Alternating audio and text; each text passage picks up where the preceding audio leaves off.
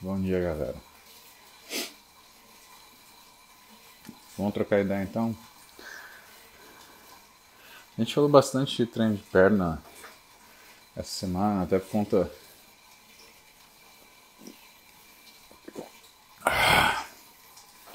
do treino de perna que eu e o Ziad gravamos no domingo passado e que soltou no canal do Cariani ontem, né? Vocês assistiram? Eu coloquei na minha.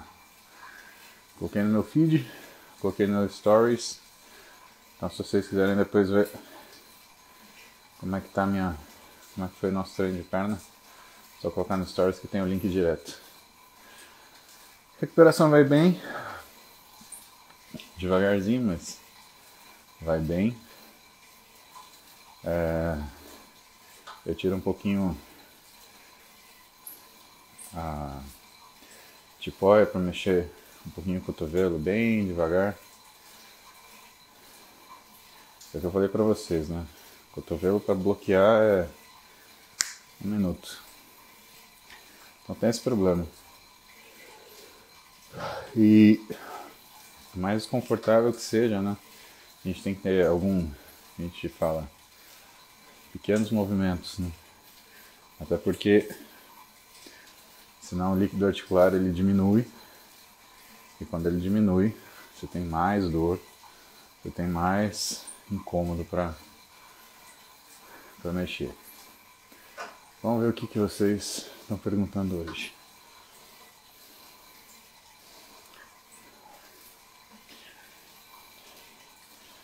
Janaíne. O que pode estar errado na execução do agachamento bem fundo quando se sente dor nos joelhos e lombar? Olha, Janaíne, pode estar errado uma série de coisas. Pode estar errado a carga, pode estar errado o seu posicionamento da barra. Se você coloca uma barra, por exemplo, mais em cima da cervical, isso tende a deslocar o peso mais para frente, você vai usar mais a lombar para se manter ereta. Pode estar errado a, o posicionamento dos pés. O mais comum é o posicionamento dos pés. Ver de longe é o mais comum.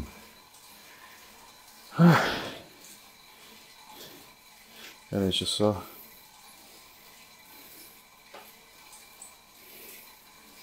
Pronto. Mais comum é o posicionamento dos pés, tá? Então, tem muita coisa que pode explicar isso. Mas assim, dor no joelho incômodo sempre vai sentir perto de 90 graus, onde a pressão na patela é máxima. Agora, o que, que não pode estar errado? Por exemplo, ah, eu faço agachamento muito rápido. Então, muitas vezes você faz o agachamento rápido para aproveitar o impulso e para você conseguir subir depois com bastante eficiência, tá? Por que isso não está errado? Estou fazendo a opção de treinar força e potência, como um powerlifter, como um weightlifter faz, né? E assim, realmente, fazendo um movimento mais rápido,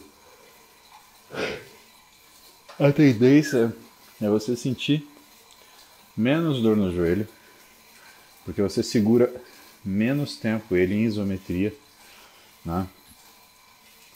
quando você está perto dos ângulos críticos do joelho.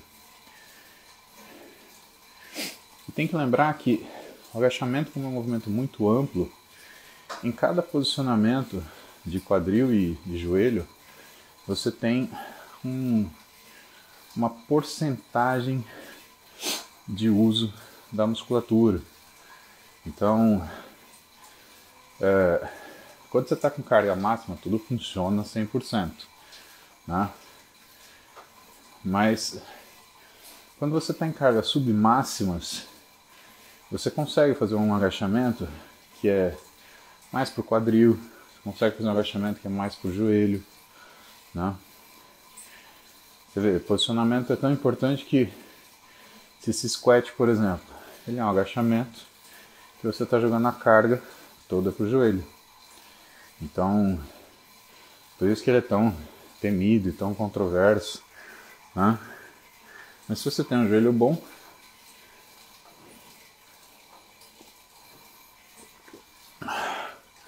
é mais fácil um desequilíbrio muscular anterior-posterior ferrar seu joelho ou uma falta de flexibilidade do que necessariamente o cyst squat. Agora, a lombar, você sabe que para o agachamento funcionar bem, você tem que ter paravertebral e core muito forte. Tá? Pensa que é, você coloca lá. Vamos pensar que você, menina, pesa uns 60 quilos, né? Vamos colocar, falar que você coloca nas suas costas, sei lá, 40. Então, a sensação para sua perna, né? Ou para sua perna, coxa e glúteo, é que você está descendo com um pouco mais de 40 quilos. Você está descendo com o peso do tronco também. Pensa que sua cintura, a musculatura da cintura for mole, se não tiver rigidez, você vai meio que descer de qualquer jeito, assim, pirulitando. E é nisso que machuca, essa falta desse controle de movimento. Então, o que está faltando aí para você? Está faltando mais musculação para fortalecer a musculatura do corpo. Está faltando mais abdômen. Está faltando mais transverso de abdômen. Está faltando mais eretores da espinha, paravertebrais, quadrados lombares, né? que é o que agachar vai fazer você fortalecer. Saiba que você aumentar o peso no agachamento nem sempre você fortalecer musculatura de coxa e de perna. Muitas vezes, Jana, é você fortalecer a musculatura que permite a sua coxa, a sua perna trabalharem 100%. Bom dia, Maeda. Bom dia, galera do BNTC, meus banhentos. Então, se você não tiver um, um centro do corpo rígido, isso vai fazer você oscilar. E qualquer oscilação vai fazer você potencialmente se machucar ou ter dor. Às vezes não precisa nem ter uma lesão, às vezes só dor mesmo. Por isso que muitas vezes o leg press ele é uma opção para esses casos. Não é porque ele é menos lesivo, é porque você não precisa de core para fazer o leg press. Claro, se você tiver prensa abdominal, Jana, o resultado é melhor, tá? Isso é fato. Agora, o leg press, ele é um exercício que você faz mais com coxa e inclusive usa muito posterior de coxa, que é o que eu gosto do leg press.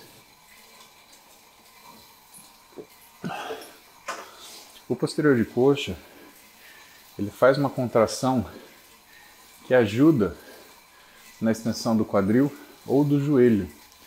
A gente chama isso de mecanismo cantilever. Cantilever é o inglês para basculante. O que é basculante? Grande Adriano. Basculante é que nem eu morava no interior, em Marília, e aí sabe, na janela da cozinha, era todas umas janelinhas fininhas assim, e que tinha uma alavanca do lado para você abrir a janela. E a alavanca que eu fazia assim e a janela fazia assim. Isso é basculante. Então o que quer dizer isso?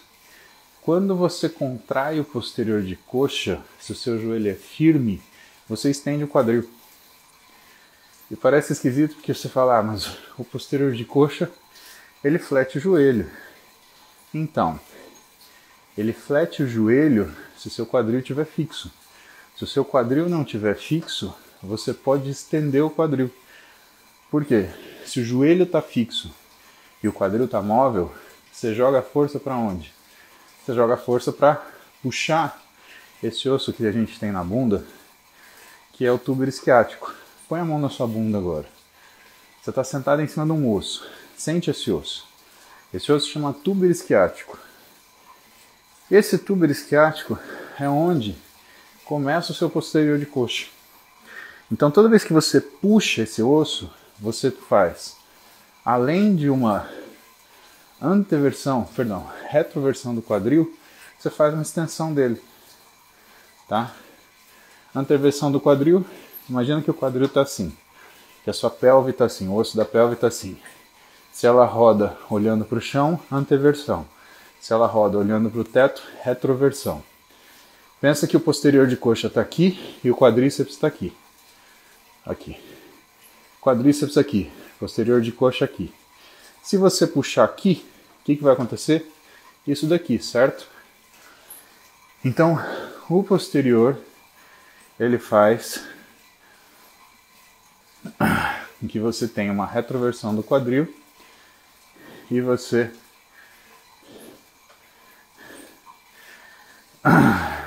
tem a flexão do joelho.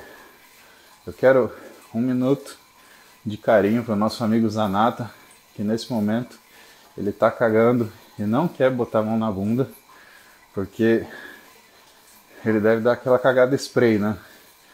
Sabe, quando você está apertada, você vai de manhã e faz assim e pinta o vaso inteiro. Zanata, não dá um mole desse comigo, Zanata. Aliás, próximo eu vou te chamar, viu?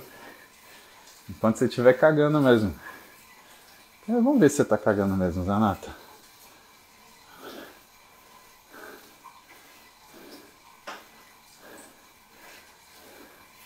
Zanata. Zanata. Cadê?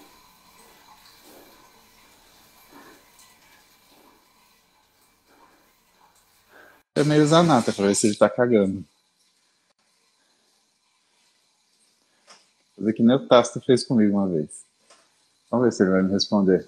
Ó, oh, Zanata não quis falar comigo. Zanata, Zanata. Campeonato de putaria. Malandro. Você tá falando com um ortopedista formado, meu cara. Ortopedista não existe zoeira suficiente. Danadinho.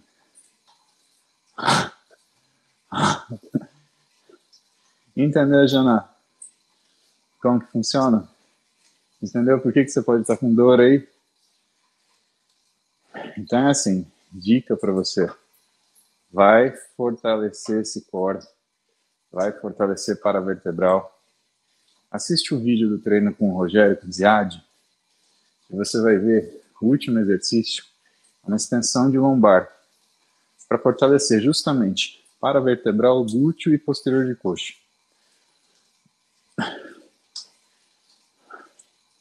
Pensa que se você se você tiver um paravertebral fraco, olha,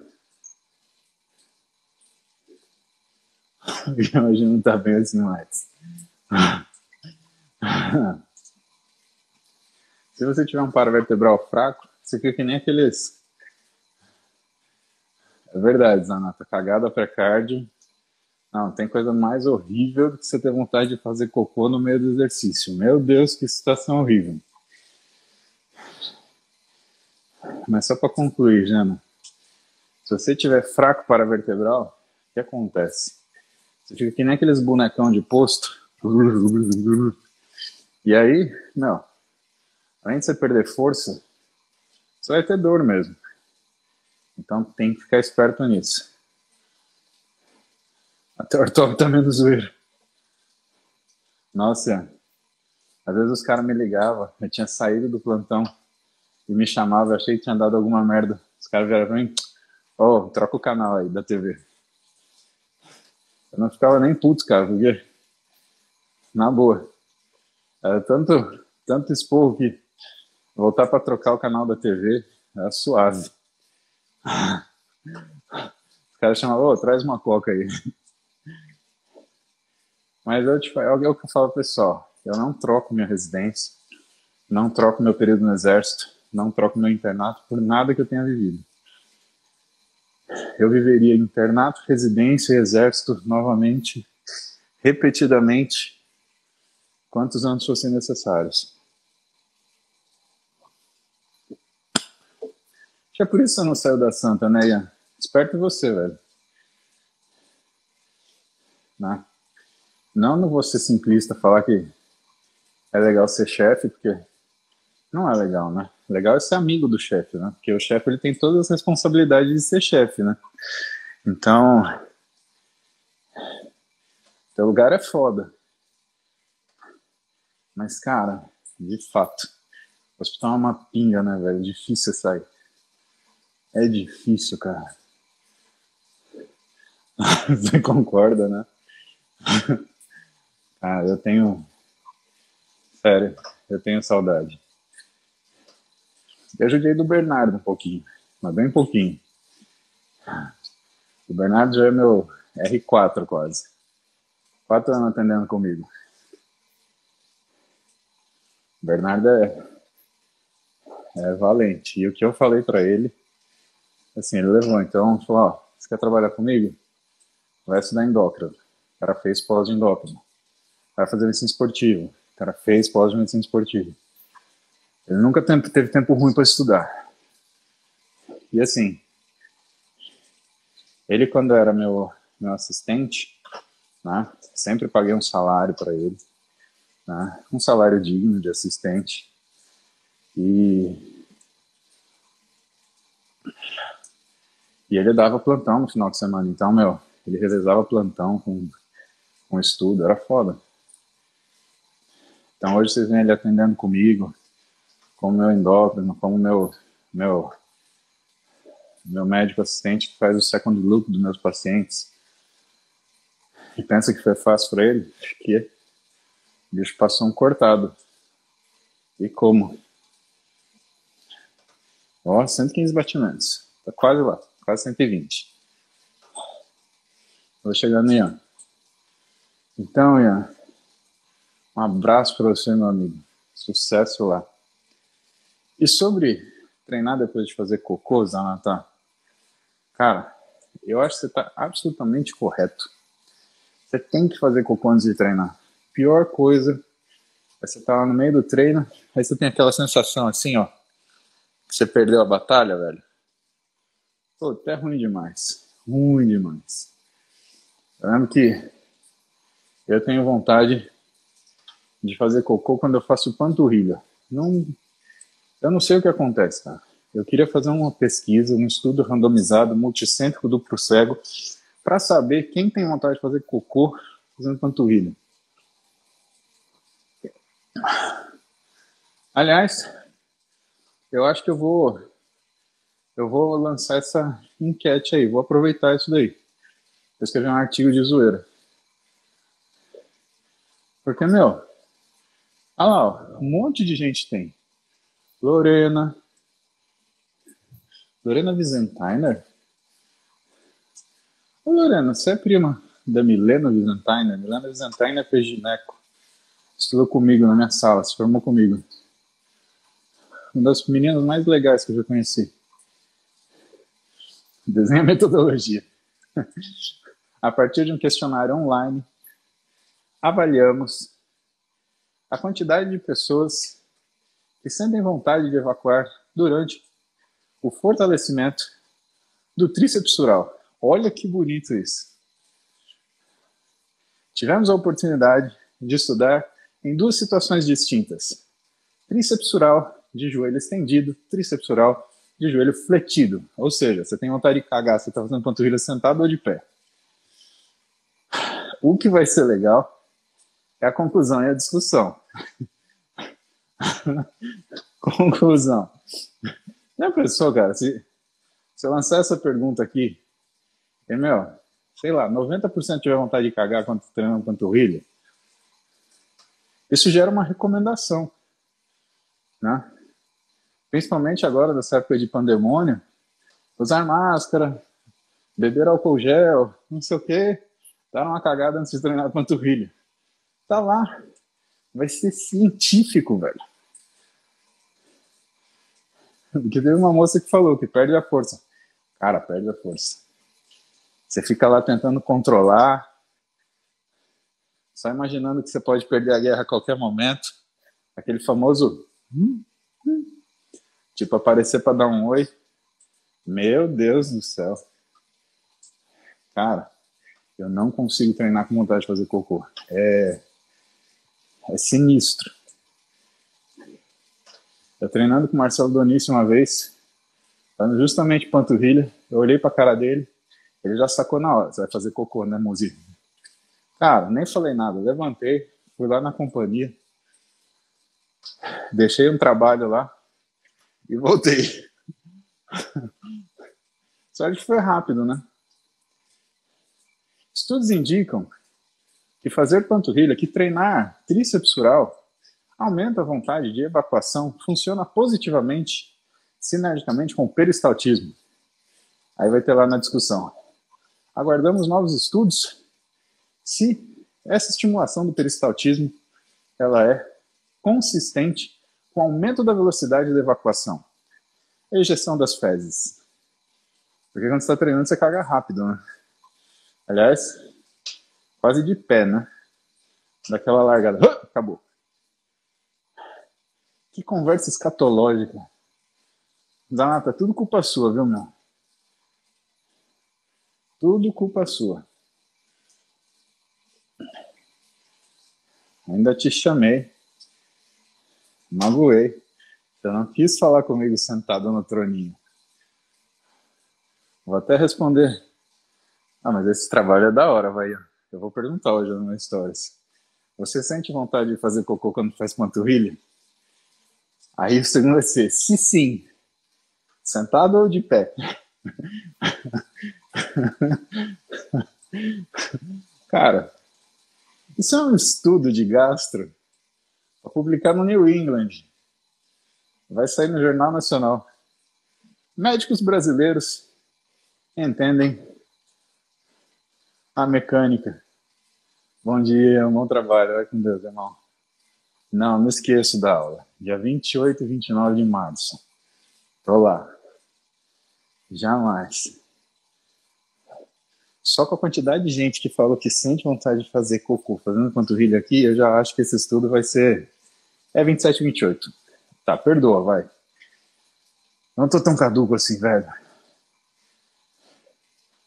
Ai. Deixa eu responder outra pergunta, porque é muito escatológica essa papo. Ah lá! Pergunta dos meus banhantes. Mude bom dia. Musculação versus varizes. Alguma relação? Então, na relação. A musculação, ela libera, ou exercício resistido, mas exercício na aeróbico também, ele libera fator de angiogênese. Então você tem aumento da vascularização, inclusive da vascularização superficial. Bom dia, Luciano. E o teu filho mais velho? Tá aí com você tomando café, escutando eu falar essa anarquia? Agora que ele deve gostar de mim, né? Porque moleque pra ouvir anarquia, nossa senhora, eu lembro de mim. Em 14, 15, 16 anos de idade, eu só gostava de anarquia. Edna, primo. Então a gente libera fator de angiogênese. Então existe um aumento da vasculatura. Claro que também existe perda de gordura e você tem uma diminuição da espessura da pele. Logo, você acaba tendo uma facilitação para ver essa vascularidade. O grande problema é que o pessoal confunde muito Vascularização. Ah. Devagar com o cotovelo. O pessoal confunde muito vascularização com variz. Eu tenho varizes. E curiosamente, só na perna esquerda. E na perna, na coxa não. Eu vou operar logo menos, mas vou dar uma folguinha, né? Eu ia operar, aí eu rasguei o bíceps, aí eu tive que priorizar o bíceps. Ah, você não fez junto? Cara, operar tronco e perna na mesma pegada, aí é muito embaçado. Ah, não dá, é muita coisa. Mas eu vou. Essa semana eu vou fazer meu ultrassom Doppler de novo. Vou mandar para o Dr. Rui Bola, da turma 63, da gloriosa Escola Paulista, que vai me operar. Aí eu conto para vocês como é que foi minha cirurgia de variz. Mas não, exercício não provoca variz, musculação não provoca variz, tá? Ele aumenta a aparência da rede vascular, mas provocar variz de jeito nenhum, no way. Marcinho do Arzur, bom dia.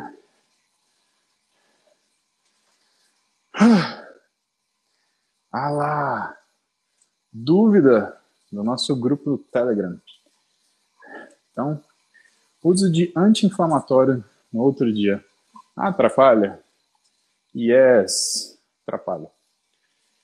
Pois bem, lembrem-se que o sinal hipertrófico ele é primariamente um sinal inflamatório. Então, se você treina e toma anti-inflamatório, você diminui a resposta inflamatória. E diminuir a resposta inflamatória significa que você vai diminuir toda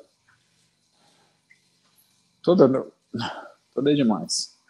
Mas você vai diminuir tudo que vem de estímulo via interleucina 6. Que ontem eu e Ian, a gente estava conversando, né? Qual a maior glândula do corpo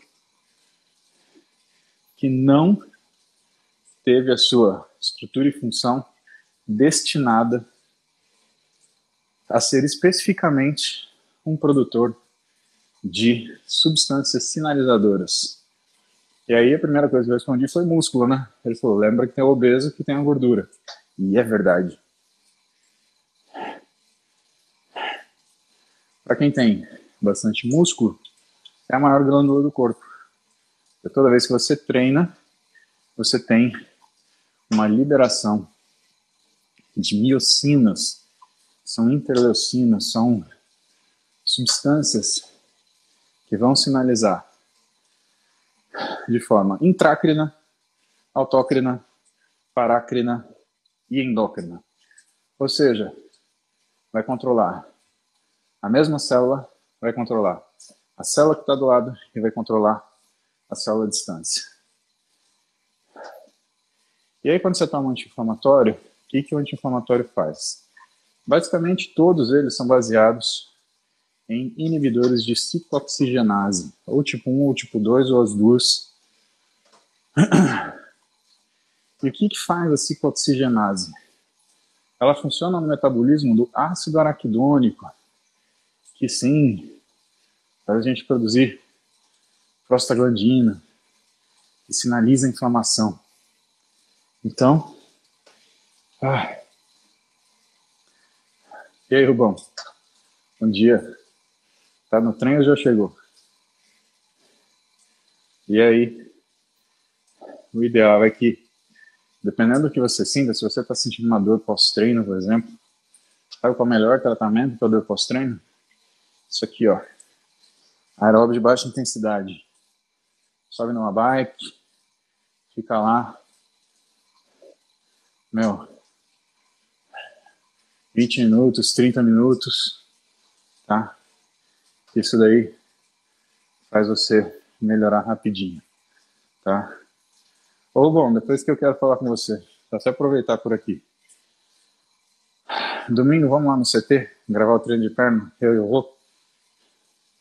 Combinei com os viagens da gente treinar domingo. Mas, meu, treinar de máscara, perna, é foda, velho. Aí o CT vai estar fechado, nós vai lá e treina domingo de manhã. Você fecha? Se fechar, 10 horas da manhã em casa, a gente vai tudo junto.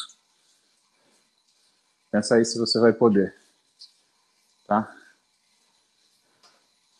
Abraço para Goiânia, terra dos maiores cervejeiros que eu conheço. Todos meus pacientes goianos tomam uma cerveja que, rapaz, você fala para os caras beber água.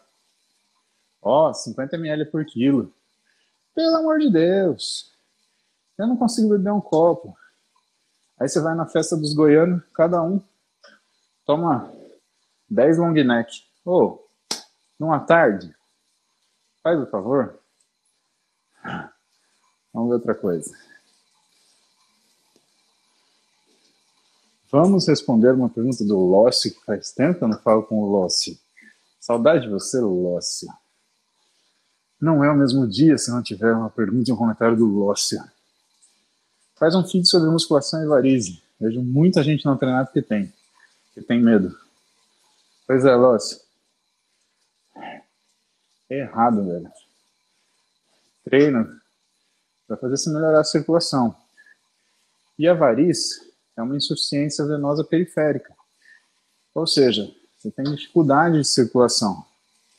E quando você tem a contração muscular, você tem uma melhora do que é o impulsionamento do sangue venoso, porque o músculo ele funciona como uma bomba, ele contrai e empurra para frente aquele sangue venoso.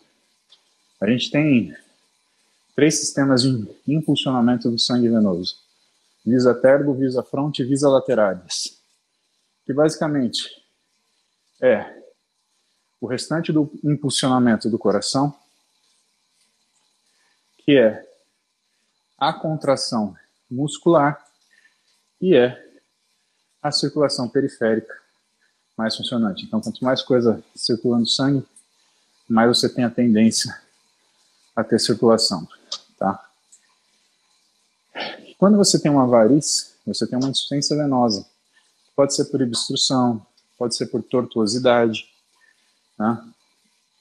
Lembrando que variz, quando é uma coisa generalizada e está associada a spider é, vascular, spider vascular, né, são aquelas, como se fossem uns dendritos vermelhinhos que você vê principalmente na perna da mulher que toma anticoncepcional.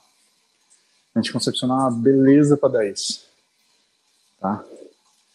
Então, atenção.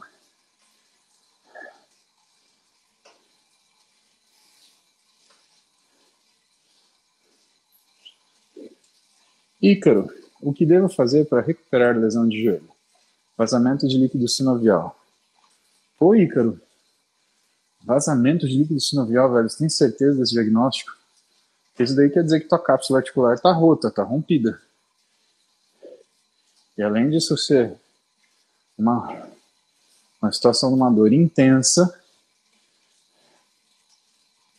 também é uma condição que, meu, é difícil você ver.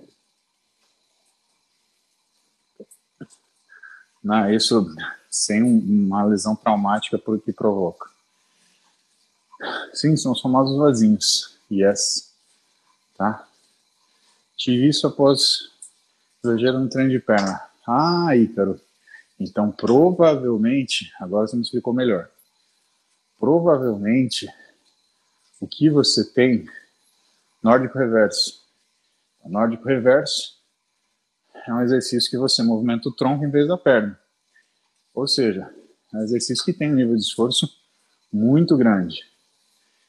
O que provavelmente você tem, então, é uma lesão meniscal que está fazendo você ter derrame articular. Tá? É isso que acontece, o joelho fica inchado. Se o seu joelho fica inchado, você tem duas situações que vão ser mais comuns nessa condição. Ou você tem uma lesão condral, ou você tem uma lesão meniscal. E essas lesões, elas fazem um derrame articular tardio. Então você treina agora e o seu joelho ele vai começar a inchar. De logo depois do treinamento até um dia depois. Isso vai provocar também uma sinovite, que é uma inflamação da articulação, que vai te trazer um desconforto, uma dor, uma sensação de, de ruim. Isso, meu joelho ficou inchado duas semanas, ó. Tá vendo? Medicina não quebra a cabeça. A gente vai juntando as peças. Ah, 120. Então, meu, tem que investigar isso daí. Precisa ver se você não está com uma lesão condral, ou uma lesão meniscal, ou os dois, quando é uma lesão meniscal provocando uma lesão condral. Tá? Tem que fazer esse diagnóstico. Aqui. Só uma coisa que eu vi aqui que o Matheus colocou. Bursite no joelho, como fazer? Quais grupos musculares devo fortalecer? Cara, bursite no joelho é raro dar sintoma, porque tem uma bursa pequenininha perto da patela. Então, assim, não é muito comum sintoma de bursite no joelho, tá? Você tem até um ligamento, meio músculo, que faz elevação da bursa. Ele faz a tração da bursa na extensão do joelho. É um músculo fisiológico que a gente tem no quadríceps. Tá? O quadríceps, eles são quatro músculos anatômicos, vasto medial, lateral, reto femoral, vasto intermédio, mas eles são sete ou oito músculos fisiológicos. E aí você tem vasto médio oblíquo, você tem o elevador da bursa, né? Então, é um musculinho chique quadríceps, tá? Então, Ícaro, nessas condições, cadeia aberta ou cadeia fechada vai te incomodar, mano. Porque esse derrame articular tardio, ele é característica, primeiro, de uma inflamação que está acontecendo e que provavelmente é induzida por uma lesão que existe e não se tratou. E por que, que você tem que ver isso? Primeiro, porque a cartilagem não cicatriza. Segundo, porque a lesão meniscal causando uma lesão condral, ela progride até fazer uma artrose, velho. Lesão de menisco é uma lesão pré-artrósica. Tanto que quando eu tenho mais medo de uma lesão de menisco em alça de balde do que uma lesão de ligamento cruzado anterior. Uma lesão de ligamento cruzado anterior pura, ela te traz instabilidade do joelho. E cujo aumento de translação pode fazer com o tempo você acelerar o processo de desgaste.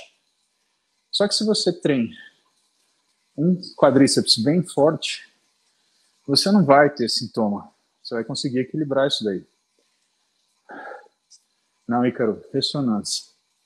Agora, uma lesão de menisco em alça de balde, ela vai ficar interpondo na articulação e vai ficar destruindo cartilagem. E aí é isso que eu te falo. Melhor exame para você ver isso é uma ressonância magnética do joelho, tá?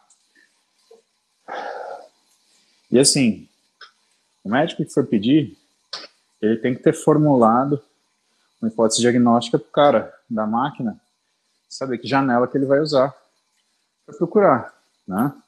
Então, é, a gente quando pede um exame, cara, a gente orienta o radiologista o que, que a gente quer que procure, tá? Porque isso faz total diferença, tá?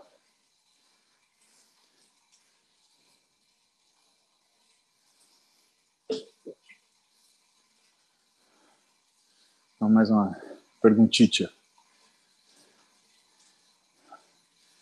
Rampa. Rampa.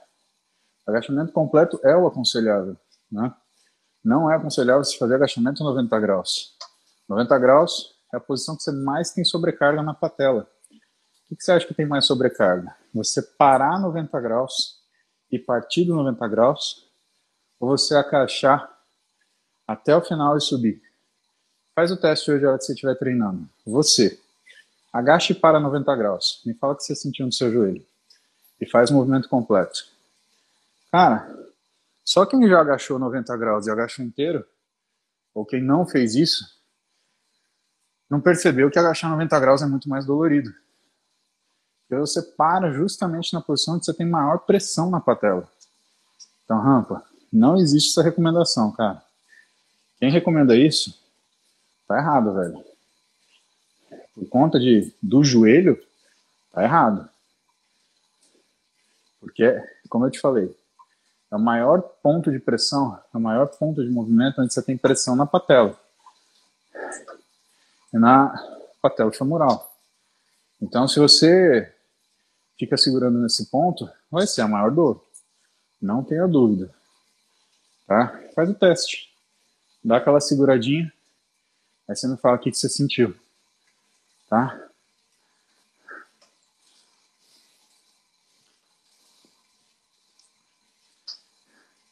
Jean Carlos. Hoje eu vou responder isso daí, a gente está falando isso aí no perno, só porque a gente falou do cocô do Zanatamet. Zanatamet, o cagão do BNTC, além de banhento, é um evacuador. Depois eu vou lá comentar no Instagram dele. Evacuador profissional. Ah, e aí, a pergunta do Giancarlo vai nessa linha. Bom dia. Ingestão de fibra pode atrapalhar na absorção de vitamina e mineral? Então, se você tiver uma lentificação do trânsito gastrointestinal, você pode atrapalhar a absorção de um monte de coisa. Fibra não é uma coisa que quanto mais melhor. Existe uma correlação entre a quantidade de líquido que você precisa ingerir e a fibra que você come. Senão você trava o bagulho. Já pensou? Cagar um cimento? É isso que você vai fazer. Então o que, que acontece? Tudo é. Tudo, pessoal, tem uma dose boa, uma dose ruim, que nem sal.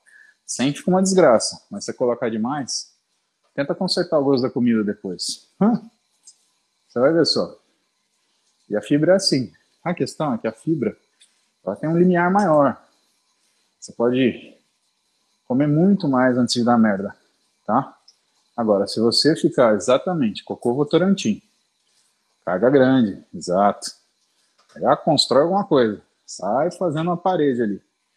Se você cagar no tijolo, malandro, rebocou a casa. Tá vendo? Comi fibra pra caramba, não tomei água, me lasquei. É bem isso daí que acontece. Então lembra disso. Você tá bebendo água já? Então, pensa aí, de 30 a 50 ml por quilo por dia de água. E aí, meu? Você come a sua fibra.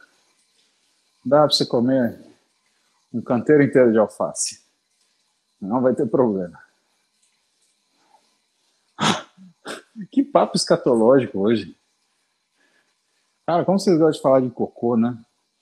Me veio à mente, agora sim, a dieta da sucuri, do Gabriel Sucuri. Vocês têm visto o Gabriel Sucuri por aí? Me veio à mente do óleo de coco, né? Passar óleo de coco para ver o que acontece. Aí você, já pensou? Você tá lá fazendo aquelas manobras delicadas, aí fica aquele cheiro de bala de coco. Você lembra só do vendedor de bala de coco do interior. Olha a bala de coco, bala de coco. É. Povo, óleo de coco para tudo, né? Passa óleo de coco em tudo. Até onde o sol não brilha. Vai saber, hoje tem gente que bota para brilhar no sol, né? Acho que ano passado, não, ano retrasado, teve uma galera, meu. Muito crazy isso. Tava falando para tomar sol no ânus. A galera tirava foto, cara. Meu, isso é muito. Isso é muito estranho, vai. Dali para passar óleo de coco é rapidinho. Chicrete não, né? Chicrete é outra história. Ai, ai. Ó, deu por hoje, tá bom? A gente se vê amanhã, porque banho não tem, não tem calendário. Filhos amados, cuidado com o óleo de coco, vê lá o que vocês vão fazer com isso. Ai, meu Deus do céu, nem vou começar esse assunto. Não vou, juro que eu não vou. Beijo grande pra vocês. A gente se vê.